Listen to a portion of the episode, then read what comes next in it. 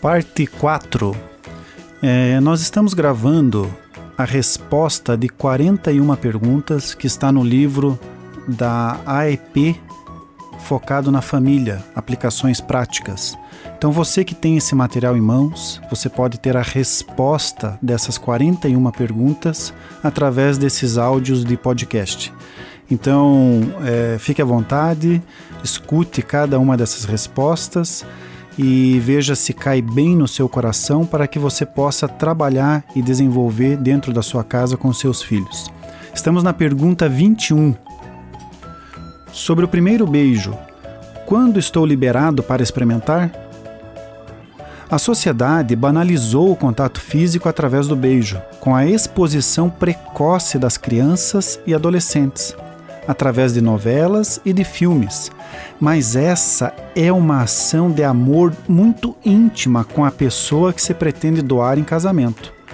É bom ser dentro da relação de namoro, o beijo, pois essa ação pode transmitir doenças graves entre os parceiros. Então, deve ser vista com muita responsabilidade uma forma de evitar doenças é não ter contato íntimo com pessoas desconhecidas, sem ter uma relação de confiança, pois é impossível saber quem está ou não está doente.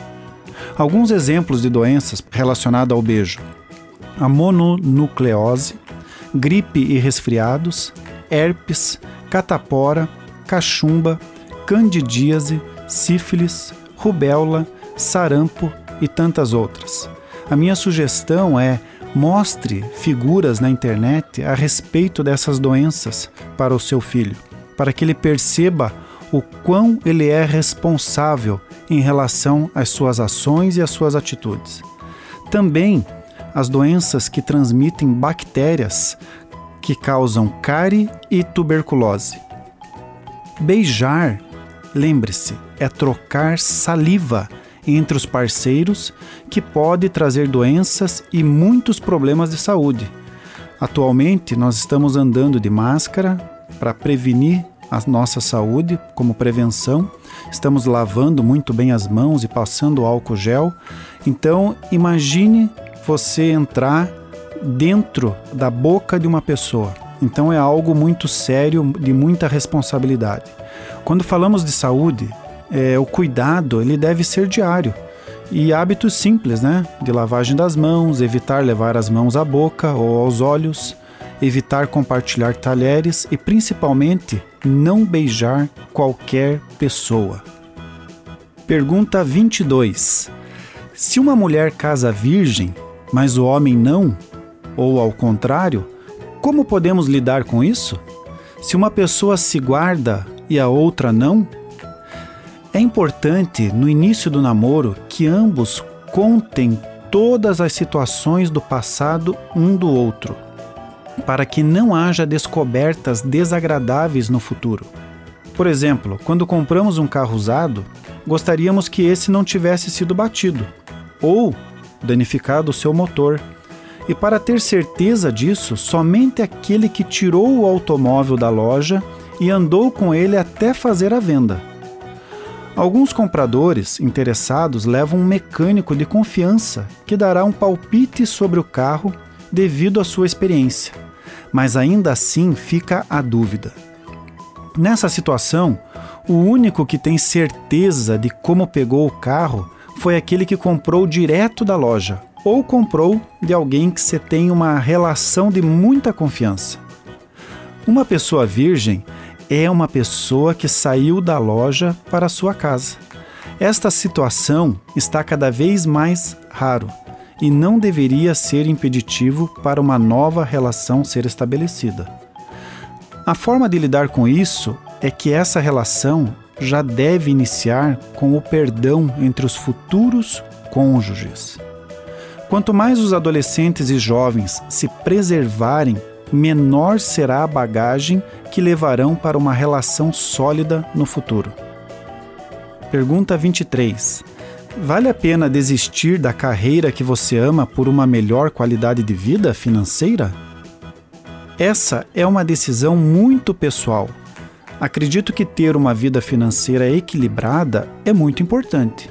e fazer o que gosta também é importante. As duas contribuem para a qualidade de vida. Pense que passamos de 6 a 10 horas por dia dormindo.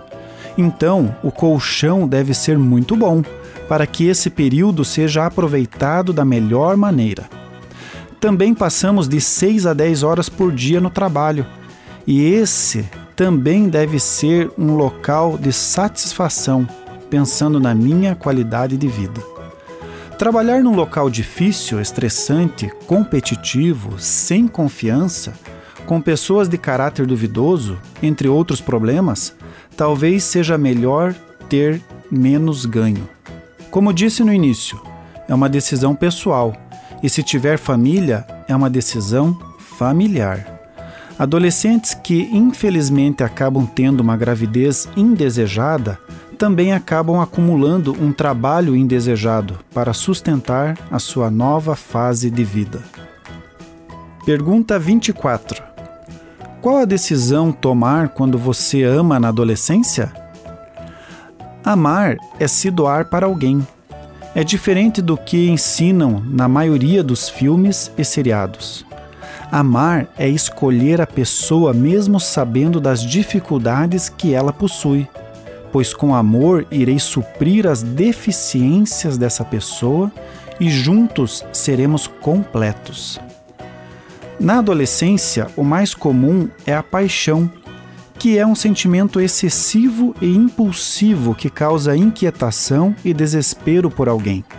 A paixão, ela é passageira, por isso é importante controlá-la. Os apaixonados se atraem pelos aspectos físicos, enquanto os que se amam se atraem pela beleza interior. A paixão é um sentimento avassalador como uma grande tempestade. É passageira e pode fazer muitos estragos. O amor não acontece na primeira vista. É um sentimento profundo e complexo que precisa de tempo para ser desenvolvido. O adolescente que ama deve respeitar, cuidar e agir com sinceridade com a pessoa amada. Verifique outros temas interessantes de dicas para a sua família e a educação de filhos nos nossos canais, tanto de YouTube quanto podcast. Deus abençoe você e toda a sua família e até o próximo episódio. Gente grande cuidando de gente pequena.